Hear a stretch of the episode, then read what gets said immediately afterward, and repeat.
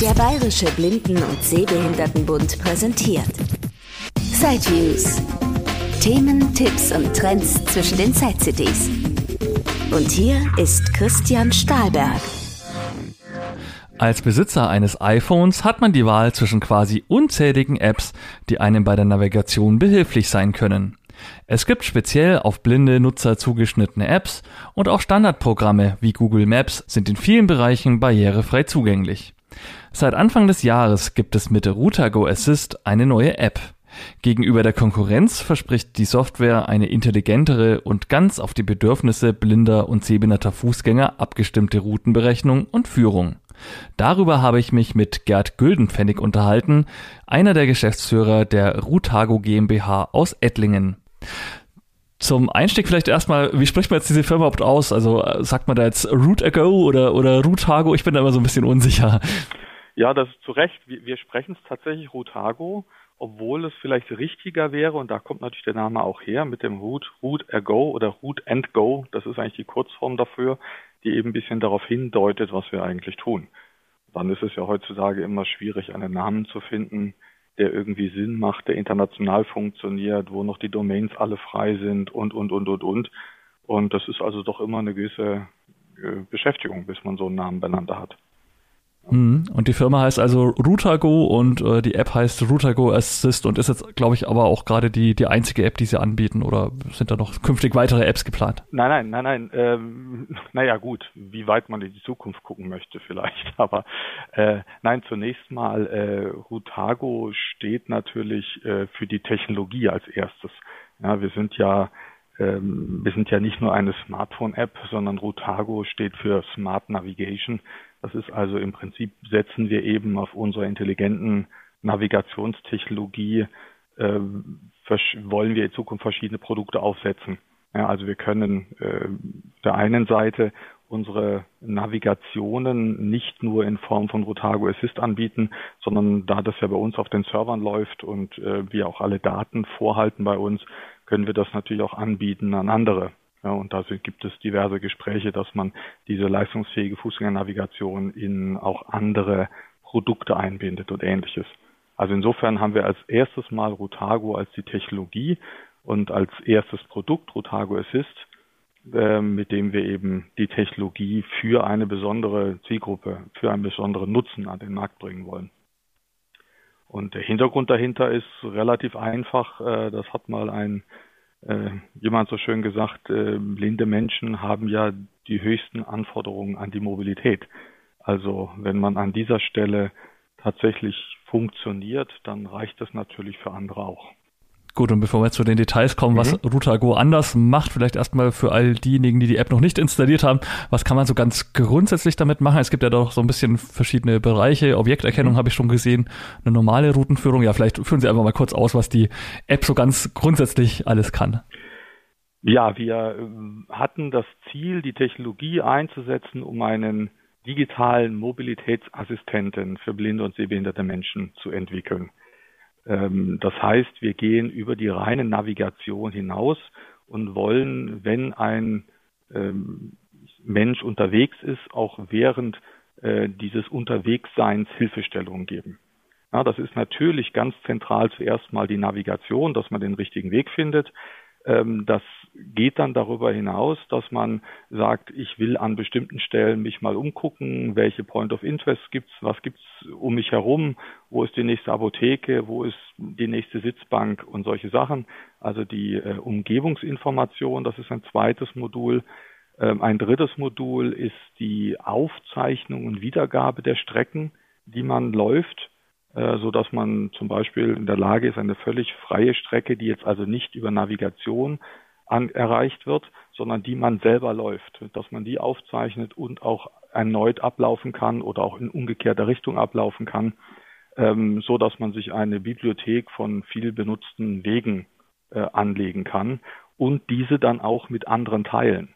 Also der Anwendungsfall, dass man sagt, man geht irgendwo in einer fremden Stadt ein, ähm, einen Freund besuchen und der geht zunächst mal mit der App die, ähm, den Weg ab vom Bahnhof bis zu ihm nach Hause und kann dann diesen Weg verschicken und dann kann der Freund eben, der dann ankommt, diesen Weg ablaufen. Zum Beispiel, nur so, um die Idee zu kriegen.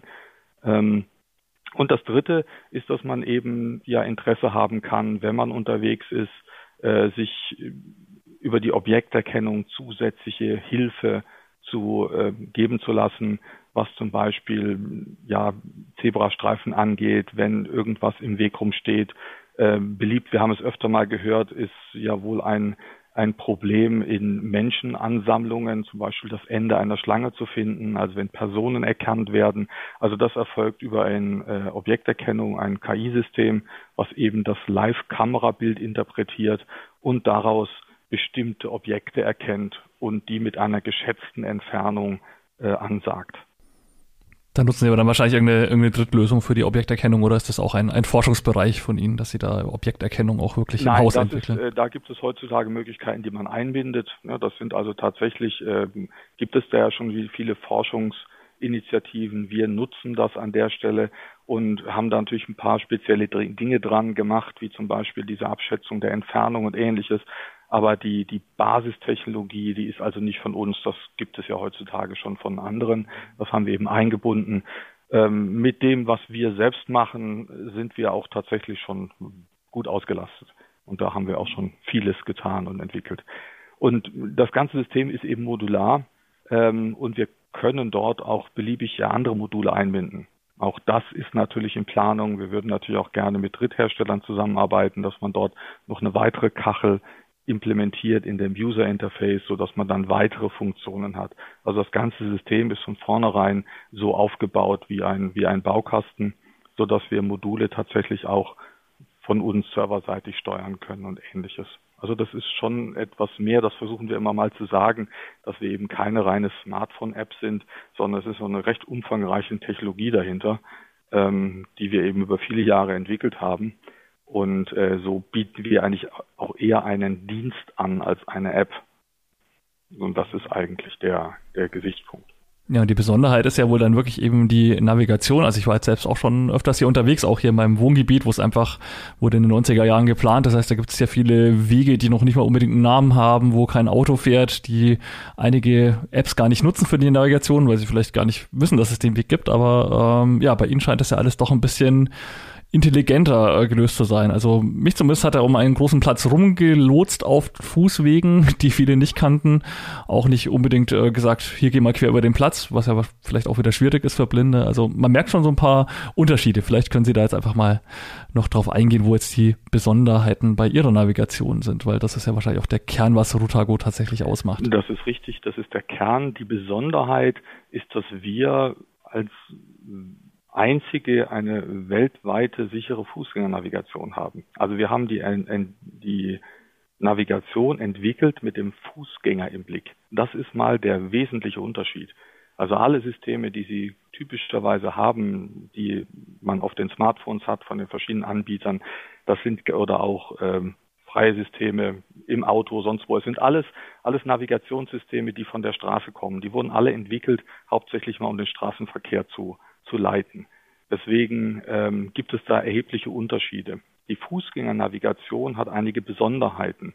Das fängt damit an, dass sie natürlich grundsätzlich nicht auf der Straße laufen, sondern dass sie neben der Straße laufen, auf Gehwegen oder auf eigenen Fußgängerwegen, dass sie äh, Parkanlagen, Fußgängerzonen natürlich auf jeden Fall bevorzugen, sodass sie überall da, wo ein Mensch laufen möchte, auch tatsächlich laufen und nicht eben etwa äh, auf einer Straße. Sie müssen sich ja nur die Karte vorstellen oder sehen, die, die normal dann angezeigt wird, wo man den großen blauen Strich sieht, der mitten auf der Straße läuft. Das funktioniert ja für den Fußgänger nicht.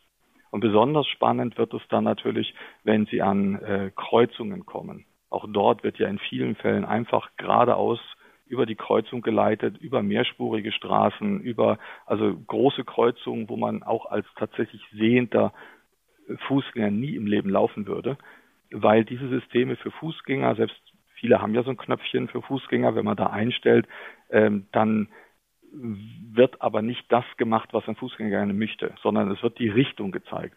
Spannend wird es ja in dem Moment, wo ich eine Straße überqueren will. Ja, dort wird eben autokonform einfach geradeaus über die Kreuzung geleitet. Wenn ich sehen kann, suche ich mir irgendwie den Weg, wie komme ich um die Kreuzung rum, über, ne, wo ist ein Überweg oder wo komme ich unten drunter her. das geht ja nicht für, für jemanden, der es nicht sehen kann. Ähm, das geht aber auch genauso wenig für jemanden, der nicht gut laufen kann oder ein Rollstuhlfahrer und ähnliches. Also alle, die in irgendeiner Form eingeschränkt sind in der Mobilität, brauchen natürlich eine viel detailliertere Führung. Und das ist der Unterschied. Wir führen neben der Straße, wir suchen Straßenübergänge, ne, wir benutzen, wenn es geht, Überführungen, Unterführungen. Wir bevorzugen natürlich Straßenüberquerungen an Ampeln. Äh, wir sagen da doch an, ob Ampeln zum Beispiel die, äh, die ähm, Signalgeber haben ähm, und so weiter. Also man läuft dort, wo A ein Fußgänger laufen möchte und nicht etwa ein langsames Auto. Äh, und dann eben noch besonders in der Form, wo man sichere Wege braucht.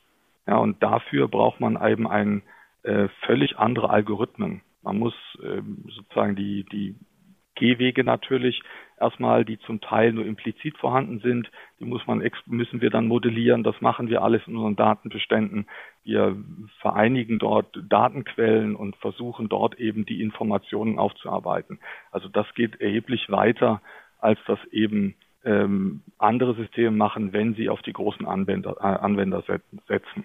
Aber das setzt ja dann voraus, dass die Karte auch wirklich dann so genau ist, ne? dass das auch wirklich eingetragen ist. Also gibt es da schon so detaillierte Karten, wo man wirklich sagen kann, das ja. funktioniert? Also das ist natürlich so, ähm, das würden wir natürlich nicht schaffen, eigenes Kartenmaterial weltweit zu generieren. Das ist eben doch ein paar sehr großen Vorbehalten.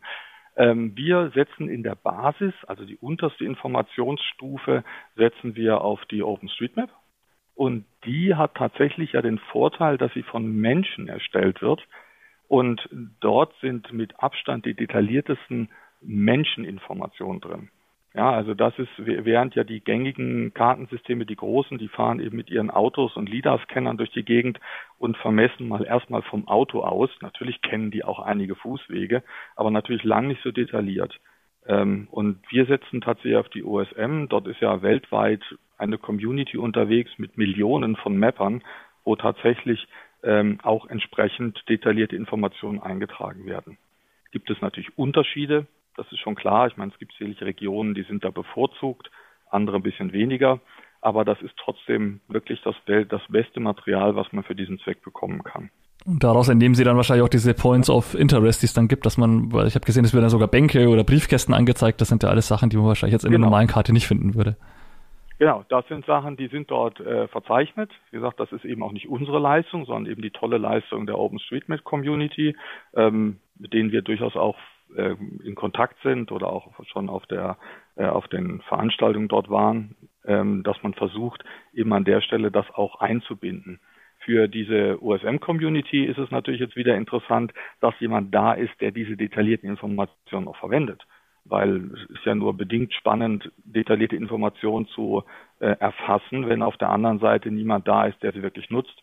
Und dass hier auf diese Art und Weise äh, behinderten Menschen äh, die Möglichkeit gegeben wird, mehr Informationen zu nutzen, die eine große Community einträgt, das beflügelt natürlich. Also das ist schon eine ganz tolle Sache. Ich denke, das ist zweiseitig. Ne? Davon profitieren wir gegenseitig voneinander. Und äh, ja, da kommt sehr interessantes Feedback an der Stelle. Ähm, ja, und es ist natürlich noch eine andere Sache, die wichtig ist. Es ist ja ein Community-Projekt. Also die OSM funktioniert ja gedanklich so, dass da jeder mitmachen kann. Das ist so ähnlich wie, jetzt sage ich mal, bei Wikipedia. Ähm, und da kann wirklich jeder Informationen eintragen. Das ist eine, eine wirklich tolle Sache.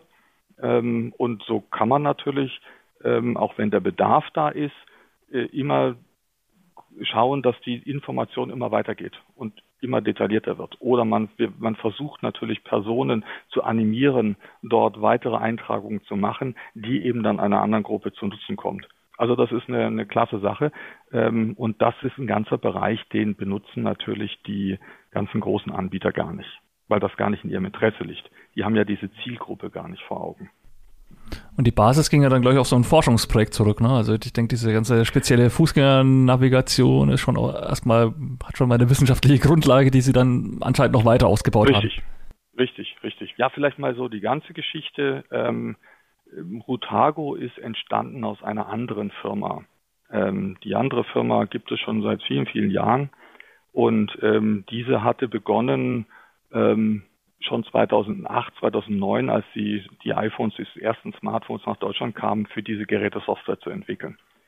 Und äh, parallel dazu war diese Firma auch äh, in Forschungsprojekten hier, wir sind ja in der Nähe von Karlsruhe, also das KIT, die Universität Karlsruhe, ähm, in Forschungsprojekten mit denen zusammen aktiv. Und dort gibt es am KIT das SZS, das ist das Studienzentrum für Sehgeschädigte. Und in diesem Umfeld ähm, haben wir also, die auch in dieser Firma tätig waren, ähm, eben die Problematik kennengelernt, ne, in der Zusammenarbeit mit blinden Studenten. Ähm, was braucht es, was ne, gerade das Thema Mobilität, Navigation.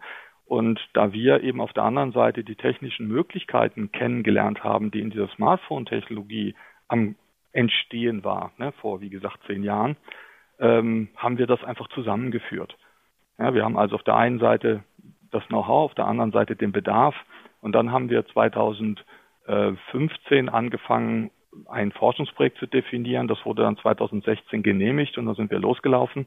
Zusammen mit dem KIT, zusammen mit dem SZS und noch anderen Instituten, Institut für Computer Vision und ähnliches und haben dieses Projekt gestartet. Das heißt, das hieß Terrain, also für Mobilität im urbanen Raum.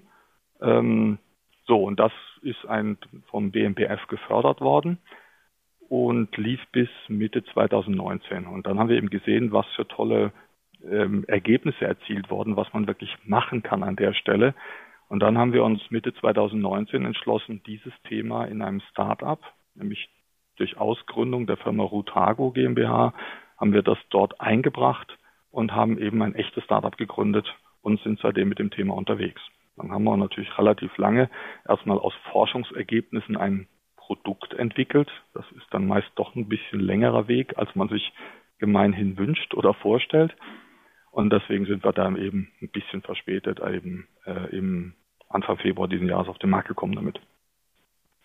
Ja, und parallel dazu, da wir ein echtes Startup sind, versuchen wir natürlich äh, auch Investoren zu finden, also tatsächlich Risikokapital äh, einzusammeln, um auf diese Art und Weise, sag ich mal, die, ähm, die weitere Entwicklung und den Markteintritt von oder die, die, das Wachstum im Markt finanzieren zu können. Weil das ist natürlich immer, es sind ja mal zwei Dinge. Auf der einen Seite kann man eine tolle Technik entwickeln. Da gibt es ja Unmengen von Beispielen in der technischen Historie, wo es gute Produkte gab, die es aber am Markt nicht geschafft haben, weil sie die Marketingmöglichkeiten nicht hatten. Ja, und das ist also die Technik, denke ich, die haben wir. Wir sind ja auch dabei, am Markt uns zu etablieren. Aber natürlich, um entsprechend zu wachsen, ist Marketing, Werbung, bekannt werden wichtig. Und das ist leider ein recht kostspieliges Unterfangen. Also das ist das, weswegen es die Rutago gibt. So sind wir entstanden und deswegen gibt es von der Rutago auch tatsächlich nur dieses eine Produkt, weil das ist rund um das, wo wir entstanden sind und was wir machen wollen. Ja, und was es ja wahrscheinlich noch wesentlich ist, Sie haben schon gesagt, also die ganze Fußgängernavigation findet nicht am Smartphone direkt statt, sondern auf Ihren Servern. Das heißt, bei Ihnen läuft halt immer ein Server, ja, bei dem man dann die Route anfragt und dann wird es auf das Smartphone übertragen. Habe ich das richtig verstanden? Genau, genau. Das geht einfach nur deswegen, weil die, diese, diese echte Fußgängernavigation ist doch erheblich komplexer als wir, ähm, als andere. Das schaffen wir auch mit den dahinter gelegten notwendigen Daten schaffen wir auf dem Smartphone statt heute nicht. Ist aber heutzutage auch nicht mehr so das Thema. Also vor zehn Jahren, als das anfing, war das natürlich, war auch die, die Funken, die Mobilnetze und so und die, das Internet mobil nicht so ausgebaut war. Heutzutage, das sind ja nicht viele Daten, die übertragen werden, ist das nicht mehr ganz so das Thema. Ja, und online, offline ist. Ähm, natürlich auch, auch da werden wir uns noch hin entwickeln, dass man bestimmte Sachen offline dann machen kann. Stand heute ist das nicht ganz so dringend nötig. Gut, aber da werden ja wahrscheinlich auch nicht so viele Daten übertragen, also das sollte dann mit einem.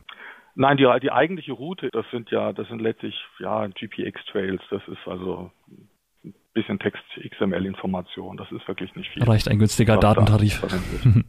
ja, ja, auf jeden Fall, ja, klar. Also das ist, denke ich, das war auch in allen unseren Gesprächen nicht das Thema. Das mag in bestimmten Situationen mal ganz schön sein, wenn man, wenn man es lokal hat, aber die, da spielt ja die Zeit auch für uns. Also das ist nicht das, wo wir vorrangig uns hinentwickeln wollen, weil es eben auch, wie gesagt, sehr, sehr schwierig ist, diese komplexen Algorithmen und die Mengen an Daten, die wir verarbeiten, irgendwie nachher auf dem Gerät zu halten. Die müssten ja auch irgendwie dahin kommen. Dann habe ich schon wieder ein Datenproblem oder ein Internetproblem. Ja gut, jetzt sagen wir, man haben sich jetzt diese Route heruntergeladen, man läuft jetzt los. Also klar, GPS verwendet das System ja auf alle Fälle, um die Genauigkeit ein bisschen zu haben. Wobei GPS ist ja auch nicht so ganz genau. Weiß gar nicht, was ist jetzt Galileo eigentlich der Stand? Wird das jetzt auch schon eingebunden? Kann man das schon nutzen? Ja, also ähm, man redet ja landläufig von GPS, das ist aber eigentlich nur das amerikanische. Man, man müsste zunehmend von GNS GNSS-System, also Global Navigation System, ach, ich kann schon nicht mal, aber reden, weil das ist der Oberbegriff. Wir haben natürlich das amerikanische GPS, wir haben das äh, russische, wo ich gerade den Namen wieder vergessen habe, ähm, das äh, chinesische Baidu und das europäische Galileo. Ähm, Galileo ist jetzt demnächst oder auch fast, fast fertig. Die brauchen ja immer alle doch relativ lange Zeit, bis sie ihre 30 bis 35 Satelliten in der Luft haben. Also auch die Chinesen sind jetzt irgendwie vor nicht allzu langer Zeit fertig geworden. Ähm, heutige äh, GNSS-Empfänger, wie sie auch in den, in den Smartphones drin sind, äh, nutzen immer alle diese Geräte. Also es ist nicht so, dass der eine nur auf GPS arbeitet, der andere auf Galileo, sondern die dort enthaltenen Chips sind tatsächlich heute in der Lage, immer mit, äh, mit drei oder sogar vier Systemen gleichzeitig zu arbeiten. Damit haben sie natürlich sehr viel mehr Satelliten zur Verfügung. Ja, also deswegen ähm, geht das heutzutage ganz gut. Also im kommerziellen, im Consumer-Umfeld, wo wir uns ja mit den Smartphones bewegen, ja gut, da erreicht man mal das reine Satellitensignal ja bis zu vier Meter runter oder ähnliches. Es geht natürlich auch bis in den Zentimeterbereich, aber das ist auf der einen Seite eben mal die militärische Nutzung, auf der anderen Seite braucht es dort Zusatzinformationen, sogenannte RTK-Systeme, die dann ähm, Differenzsignale senden und auswerten. Das ist, äh, weil wie gesagt, durch, das ist ein sehr komplexes Thema mit diesen äh, man hat ja Laufzeitprobleme, Reflexionsprobleme mit dem GPS-Signal und, und, und, und, und.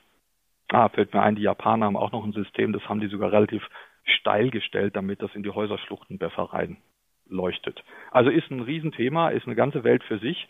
Ähm, wir letztlich nutzen vorne dran natürlich äh, das, was uns Stand heute die Smartphones geben. Äh, seit dem iPhone 7, nee, ab dem 8er, Entschuldigung, also ab dem 8er ähm, wird das Galileo-System verwendet. Der nächste Schritt, der noch wichtig wäre, ist das sogenannte äh, Dual Frequency äh, Verfahren, das äh, GPS-Verfahren, das, das bringt Galileo mit, aber das wird in ganz vielen Smartphones noch nicht benutzt. Es gibt einige Android-Modelle. Da habe ich wieder die Möglichkeiten, über Laufzeitunterschiede der beiden Frequenzen äh, tatsächlich noch genauer zu positionieren und irgendwelche Reflexionen und Spiegelungen rauszurechnen. Das wäre noch der nächste Schritt, den wir uns irgendwann wünschen. Ähm, und das letztlich auch, ich glaube, das ist nämlich auch noch nicht erfolgt, dass Galileo auch die hohe, die höchste Genauigkeitsstufe freischaltet. Jetzt, wo sie eben langsam mal die Satelliten oben haben.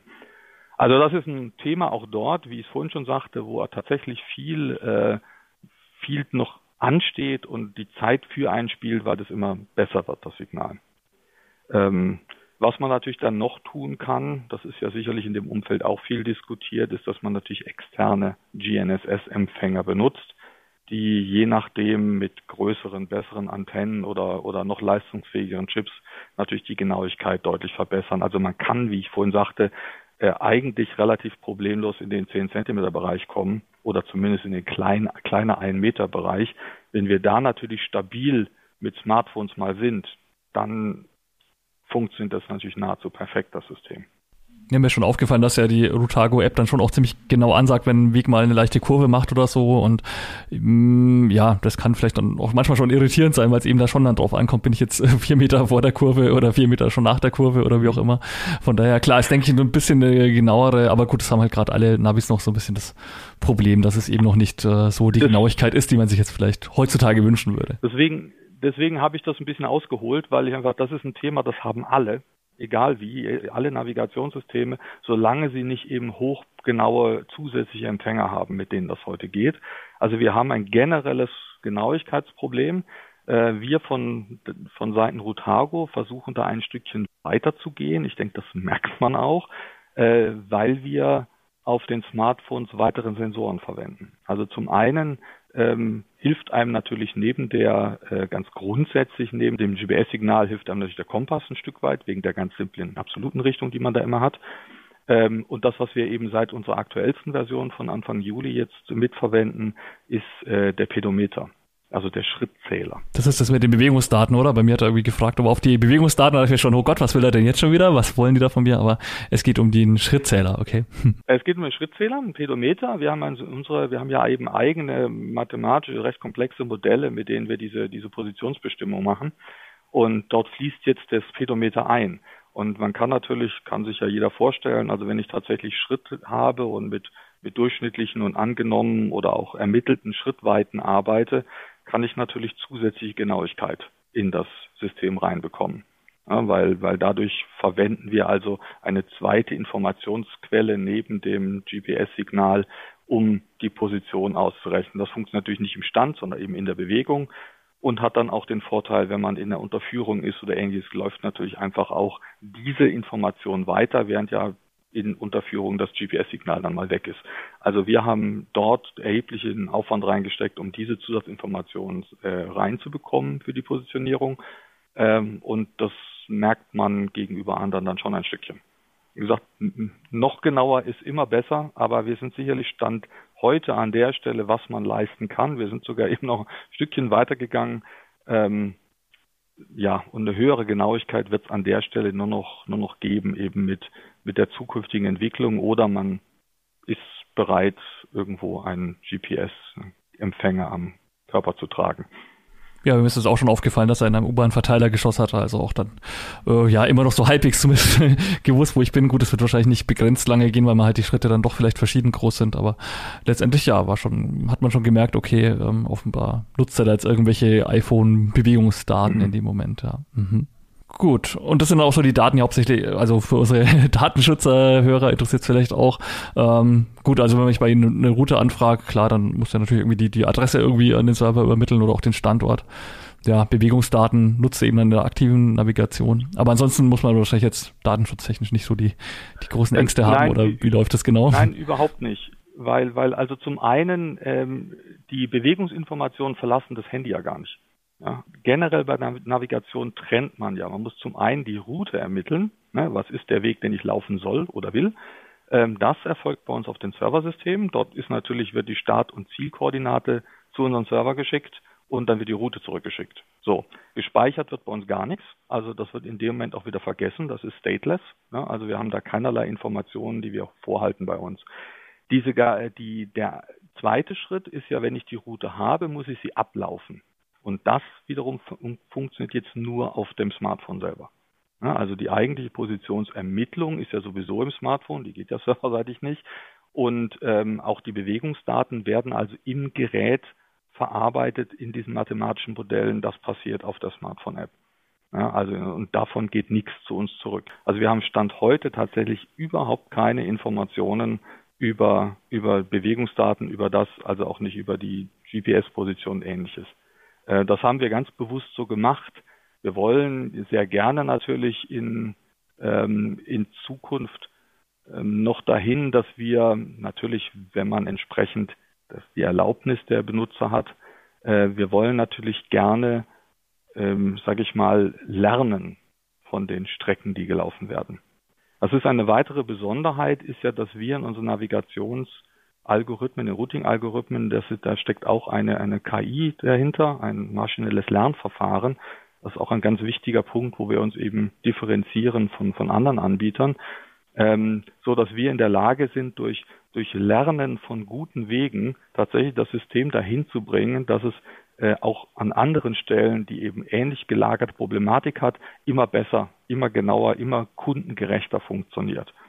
Ja, das passiert momentan tatsächlich sage ich mal, eher, eher, per Hand, ne, dass man tatsächlich die, die Systeme füttert damit, was gute Wege sind. Aber schön ist natürlich, wenn man in Zukunft sich da vorstellt, dass man eine Feedback-Schleife hat. Ja, also unsere Nutzer selber würden entscheiden, guck mal, da ist ein gut gelaufener Weg, da drücke ich auf den Knopf, den liefere ich zurück, damit das in die Lernverfahren eingeht. Ja, das ist, das ist eine sehr interessante Sache, mit dem wir auch grundsätzlich mal äh, natürlich jede beliebige Benutzergruppe ansteuern können. Also wenn wir das, wenn wir heute das System trainieren, um für Blinde und Sehbehinderte zu funktionieren, kann ich ja wirklich eine, eine zweite, ich sage jetzt mal Algorithmik oder da KI daneben setzen, die trainiert wird darauf, welche Wege braucht denn ein Rollstuhlfahrer. Ja, das ist ja, die reine Technik dahinter ist ja die gleiche. Es ist ja immer nur die Frage, welchen der möglichen Wege wähle ich aus. Die Wege sind ja da. Ich muss ja nur den geeigneten auswählen. Und dafür gibt es ja Bewertungsverfahren. Und, und das, wie gesagt, mit solchen Feedback-Schleifen zu machen, kann man natürlich, ähm, können wir unser System auf die, auf die speziellsten Be Begebenheiten einpendeln. Und das ist tatsächlich etwas, was andere in dem Umfeld nicht machen, was eben auch, sagen wir Hightech obendran ist. Ähm, so, und für diesen Zweck wäre das natürlich sicherlich spannend. Äh, da wollen wir, ist noch ein bisschen weit Zukunftsmusik, aber dann auch mal hin, dass man im Prinzip eine Community aufbaut oder die Nutzer-Community fördert, indem tatsächlich auch ähm, die ähm, solche Strecken, die gut gesinnt, gut als gut bewertet werden, sag ich mal, veröffentlicht werden. Da kann man natürlich ein Voting drauf machen und wenn dann mehrere der Meinung sind, nimmt man es eben in die Bewertungsverfahren auf und und und. So kann also das, die, die Zielgruppe selbst das System optimieren. Und dann sind wir an dem Punkt, wo man natürlich, ähm, wo man tatsächlich Feedback von, also tatsächlich auch serverseitig dann hat. Aber wie gesagt, da sind wir nicht. Das dauert noch ein bisschen. Und wenn wir das machen, wird das natürlich nur funktionieren, wenn wir den unseren Benutzern erklären, was wir machen wollen, welche Daten wir verwenden und wie sie verwendet werden. Weil das ist eben ein Punkt, der ist uns ganz eminent wichtig, weil ähm, wir sind ja nun, wie ich sagte, ein Startup. Wir sind eine kommerzielle Firma. Hier gibt es Mitarbeiter, hochqualifizierte, die ja letztlich bezahlt werden müssen. Und dann kommen wir vielleicht mal zu einer Diskussion, die wir immer haben, ist letztlich, warum, warum kostet das Geld, was wir machen? Ja, wir bieten ja unsere, unseren Dienst an mit, mit einem Monatsbeitrag, während eben andere wie äh, ein Google, ein Apple diese Sachen sozusagen kostenlos im Netz haben. Mhm. Ja, kommen wir doch mal an den Punkt vielleicht erstmal, ähm, wer sich für die App interessiert. Also für iOS gibt es das ja auf alle Fälle und für Android weiß ich gar nicht. Android wahrscheinlich auch. Noch nicht. Noch nicht? Ah, kommt noch? Nein, okay. Noch nicht. Nein, wir haben es also momentan für, für iOS, was daran liegt, dass ähm, wir zum einen mehr aus dieser Welt kommen, aber ähm, vor allen Dingen deswegen, weil unsere Erfahrung nach ähm, und wir haben ja wie gesagt in der Entwicklung mit mit den Blinden und Sehbehinderten zusammengearbeitet, einfach das iPhone immer was die Unterstützung für Blinde und Sehbehinderte geht, meilenweit voraus war für alles, was Android gemacht. Die haben sicherlich in den letzten Jahren aufgeholt, aber ähm, trotzdem sehen wir auch heute, dass eben ganz, ganz, ganz viele Blinde und Sehbehinderte tatsächlich lieber mit dem iPhone arbeiten. Ja, so, und dadurch ist, äh, haben wir dort natürlich angefangen. Äh, dazu kommt, wie ich ja schon sagte, wir wollen ja verschiedenlichste Funktionen auch des Smartphones nutzen. Und in der doch sehr zersplitterten Android-Welt äh, ist das ein sehr komplexes Unterfangen. Na, also es ist zwar, ich bin immer wieder ganz, wir haben ja schon Android-Apps auch entwickelt und so, aber ich bin immer ganz überrascht, wie gut sie doch auf den verschiedenen Plattformen funktionieren. Aber wenn es eben an spezielle Sachen geht, dann unterscheidet sich ein Samsung von einem Huawei halt doch. Ja, und, und was das bedeutet, wenn man also eine, so eine Vielfalt von Geräten im Markt hat, was das dann bedeutet, wo immer wieder irgendwelche Probleme auftreten, das kann man sich vorstellen. Ist also sehr schwer handhabbar für, eine, für, ein, für ein Unternehmen, wenn man mit diesen, wenn man Systeme entwickelt, die sehr tief reingehen in die Geräte. Okay, iPhone ist auf alle Fälle Voraussetzung. Heute. Genau. Und dann mhm. äh, lädt man sich das runter ganz normal über den App Store. Und ja gut, dann gibt es genau. erstmal einen Testzeitraum und dann kommen wir auch wieder zurück zur Bezahlung quasi. Genau. Also vielleicht ja, erklären ja. Sie noch, wie es dann weitergeht, wenn man sich die App mal runtergeladen hat. Gut, also wie gesagt, zunächst nutzt man sie einfach. Ähm, ent, entweder, wir haben ja momentan auch diesen, diesen erweiterten Zeitraum bis noch, im Moment noch bis Ende August, äh, wo man auch tatsächlich einfach loslegt und arbeitet damit. Ähm, wenn diese Phase vorbei ist und man später äh, tatsächlich die, die App sich runterlädt, dann äh, das ist, sehen die App Stores dann so vor, dann muss man ein Abo abschließen und hat sozusagen die ersten zwei Wochen kostenlos, indem man also in dieser Zeit kann man dann auch natürlich kündigen und ist dann auch ohne Kosten raus. Äh, es ist aber bei diese App Stores sehr, sehr schwierig, tatsächlich ohne Abo ein, ähm, einen freien Zeitraum dort unterzubringen, äh, einen individualisierten. Das lassen die so in der Form gar nicht zu. Also das ist der Punkt. Ähm, und dann gibt es zwei Möglichkeiten. Entweder sagt man, gut, ich nehme, äh, ich buche es gleich, den Dienst gleich für ein Jahr, äh, dann ist er etwas günstiger, oder ich buche ihn eben monatsweise. Äh, ich kann auch monatsweise kündigen, ja, ist auch gar kein Problem. Ähm, und dann läuft das eben mit diesem Abo. Deswegen hatte ich vorhin so das betont, wir haben ja die Diskussion mit unseren Kunden oder auch in den Social Media sieht man es, ähm, ja, Abo-Abzocke und ähnliches. Deswegen hatte ich ein bisschen ausgeholt und versucht zu erklären, dass wir eben kein, keine Smartphone-App sind, die einmal entwickelt ist und die man dann auf den Markt wirft, ähm, sondern dass wir einen Dienst haben, wo eben im Hintergrund viel läuft, wo Daten aktualisiert werden müssen und und und. Also diese Serversysteme, ähm, wo wir auch die App natürlich weiterentwickeln. Also da ist da ist ständig was dran, so dass man tatsächlich die ähm, das auch finanzieren muss. Und da man ja in den App Stores keinerlei Updates berechnen kann, das ist ja nie vorgesehen gewesen. Man kann ja, während man früher Software kaufte und für ein Update, wenn man es haben wollte, Geld bezahlt hat, das geht in den App Stores nicht. Also ich kann eine App einmal verkaufen und dann läuft die zehn Jahre. Und davon können eben nur die allerwenigsten tatsächlich existieren, hauptsächlich Spielehersteller, die natürlich auch viel mit Abos arbeiten. Also das ist der Grund, warum eigentlich heutzutage viel dorthin geht, weil wie gesagt, man hat diese laufenden Kosten, man hat einen Dienst, man kann sich das eher vorstellen wie ein Spotify, wie ein Apple Arcade, wie ein Google Stadia, wie die alle heißen oder Amazon Prime, letztlich alle alles Dienste, die angeboten werden, die ständig ähm, sage ich mal, bereit gehalten werden müssen und deswegen sozusagen auch monatlich bezahlt werden. Man fängt ja schon an mit einem äh, mit dem Mobilfunktarif, was im Prinzip auch ein Abo ist. Also das vielleicht die Erklärung, weil wie gesagt, das, darauf werden wir öfter angesprochen. Ähm, das dient nicht dazu, dass wir uns hier die ähm, die Türklinken vergolden lassen, sondern schlicht und ergreifend, um die doch immensen Kosten, die dahinter stehen, auch wirklich abbilden zu können. Na gut, wir können es ja beim Namen nennen. Ich ja. glaube, das Monatsabo kostet irgendwie sechs Euro. Ja, klingt vielleicht auf den ersten Blick, naja, für ein bisschen Navigation sechs Euro. Andererseits, mh, mm, klar, ich meine, Apple wird auch noch mal die Hand aufhalten, dann bleiben am Ende vielleicht vier Euro, vier Euro fünfzig übrig. Kann man sich schon ausmalen, wenn man die App jetzt, ja, 500 oder selbst wenn man 1000 Abos verkauft, naja, von 4000 Euro, hm, kann man jetzt auch noch nicht unbedingt Vollzeit mit Sozialabgaben einprogrammieren voll beschäftigen. Von daher. Ja, und das sind ja ein paar, genau. Also das ist genau der Punkt. Also erstmal, wie gesagt, 30 Prozent sind die äh, Apple-Gebühr, dann haben sie, äh, gehen die Steuern ab, sind ja Mehrwertsteuer drauf und ähnliches, dass sie als Firma dann ja auch abführen müssen. Ähm, also da bleibt keine 4,50 pro Abo übrig. Also das ist tatsächlich, geht da relativ viel. Das darf man nicht, ist immer so. Ich meine, gut, ist eben so. ähm, und ja, was ich vielleicht kurz vorhin noch sagen wollte, ähm, wenn jetzt eben die Meinung ist, jetzt habe ich ja ein, ein Google Maps, das kostet mich nichts. Deswegen hatte ich das mit dem Thema der, des, der Daten so ausgeführt. Man bezahlt dort mit seinen Daten. Das kann man eigentlich nicht oft genug betonen. Das ist ja nicht, ich meine, Google verdient sich dumm und dusselig nicht daran, dass sie die Sachen kostenlos hinstellen, sondern man bezahlt mit seinen Daten. Punkt. Und das muss einem bewusst sein. Wenn, einem, wenn man das möchte, ja, aber es ist nicht so, dass das kostenlos ist. Beileibe nicht.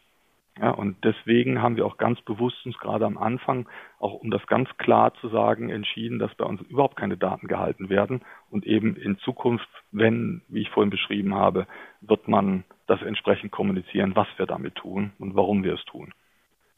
Und eben nicht zum Geld verdienen, sondern um das Produkt zu verbessern. Also das ist, äh, das muss einem klar sein. Insofern sind die Sachen eben nicht kostenlos. Gut, aber zwei Wochen Test ist ja auch schon mal positiv. Da kann man einfach auch schauen und notfalls rechtzeitig wieder kündigen ist ja dann auch kein, kein Problem. Ja, ich denke, das ist der Punkt. Auch, auch übrigens ein Vorteil eines Abos. Das haben Sie natürlich nicht, wenn Sie das Ding, wenn Sie etwas kaufen, haben Sie es gekauft, dann ist das Geld weg. Hm? Also wenn Sie eine Software für 49 Euro kaufen, dann ist das Geld passiert.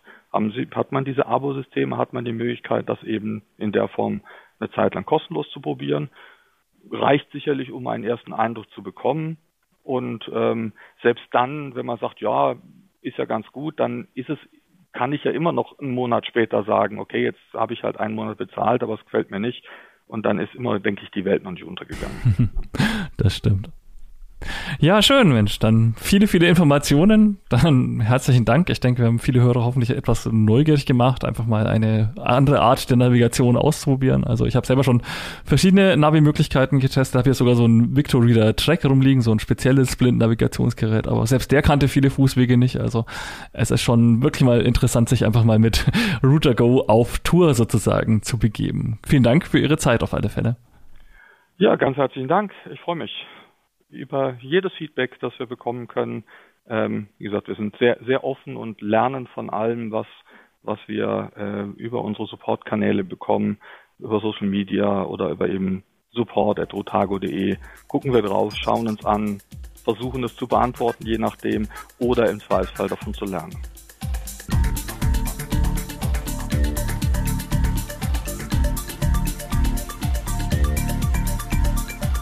Nähere Informationen findet man auf www.rutago.de, R-O-U-T-A-G-O geschrieben und unter dem gleichen Schlagwort findet man die App Rutago Assist dann auch im Apple App Store.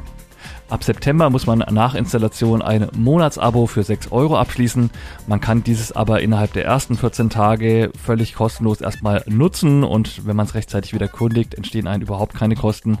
Ansonsten läuft das Ganze eben weiter, auch mit monatlicher Kündigungsmöglichkeit. Ich persönlich finde, dass noch ein paar Punkte in der App an sich zu verbessern sind, aber das Teil ist ja jetzt auch erst ein paar Monate auf dem Markt und was aus meiner Sicht wirklich unschlagbar ist, ist die Routenführung. Die war zumindest in meinem Fall doch wesentlich genauer und detaillierter und hat auch andere Wege ausgewählt als meine anderen Navigations-Apps. Von daher 14 Tage einfach mal testen, das lohnt sich.